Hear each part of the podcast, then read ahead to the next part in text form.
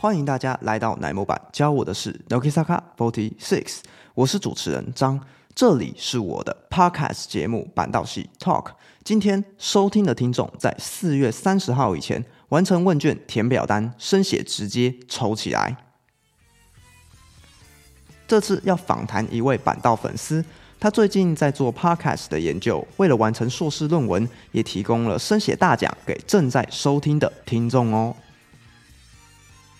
该怎么参加抽奖呢？五分钟三个步骤，只要在四月三十号以前点击问卷连接，填写相关问题，并且在最后一页平常会收听哪些 podcast 节目这一栏打上板道系 talk，就有参加资格。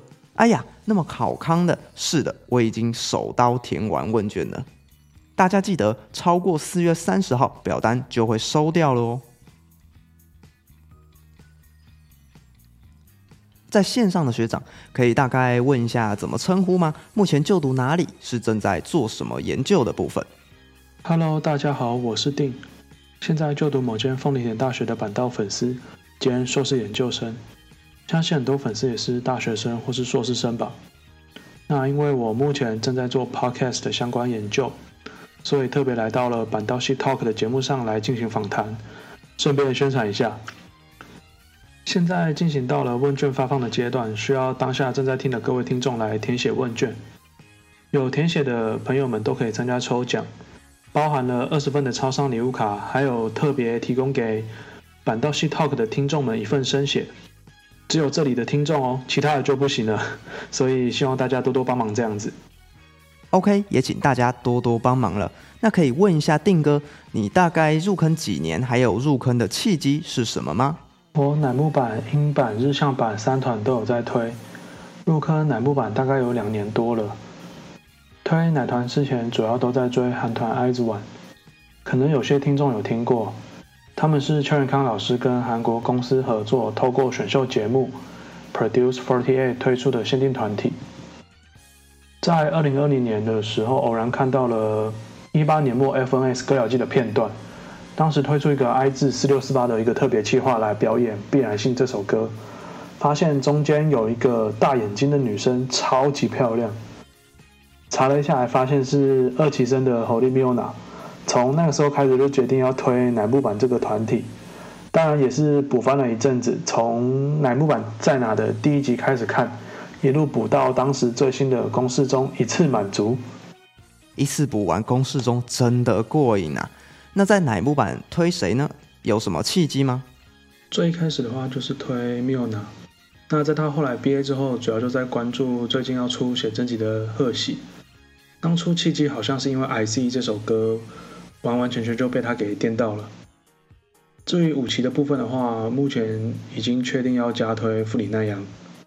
当初介绍影片一公开的时候，就马上被他那个笑容给吸引住，所以当下就决定好要先开始关注那样。说到武崎生，大家应该都加推好了吧？那到了公式中初次登场的时候，他那段连续模仿那一段啊，实在是太有趣了。另外一定要提的就是他那个脸颊，自己捏脸颊那一段，我相信应该不只是我啦，应该也有蛮多的粉丝反复看了好几次，然后疯狂的按着你们的左键，按到都快冒烟，对不对？那看完那集自界 PR 之后，就决定好武其生的话，我要推一下奈央了，所以你们各位还不赶快加推吗？正在收听的朋友，有没有也是推奈央的呢？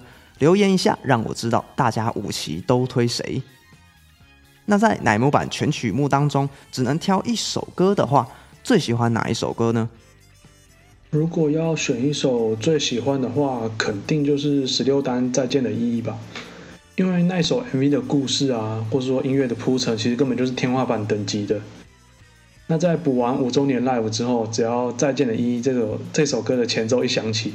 当下其实就会起鸡皮疙瘩，然后脑中自动就浮现出 live 的场景以及超级美丽的打歌服。没错，我也很喜欢十六单再见的意义呢。回归正题，有什么样子的契机让定哥你想要来做 podcast 的相关研究呢？我当初研究所入学的时候，为了打发通勤的时间，开始听起了 podcast 这样的一个新兴媒体。刚开始的话，我主要都是在听一些体育相关的节目。那直到有一天偶然发现说有奶团的粉丝也在录 podcast，像是奶木板教我的事、大叔版公式中，还有斜坡上的录音室。当下其实就马上手刀订阅下载起来了。我从那之后就开始当起了奶团 podcast 的一个忠实听众。那后来有天在跟教授开会讨论的呃硕论题目的时候。教授刚好提到 podcast 这类型的一个新兴媒体，也是一个不错的研究方向，所以当下就下定决心说选择了这样的一个主题。好，感谢定哥的访问，谢谢大家。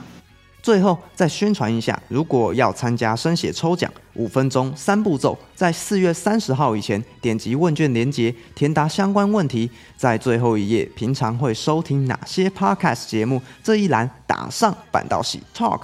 就有参加资格，重点是只提供给在座的听众哦。如果没人填问卷的话，生写就被我带回家喽。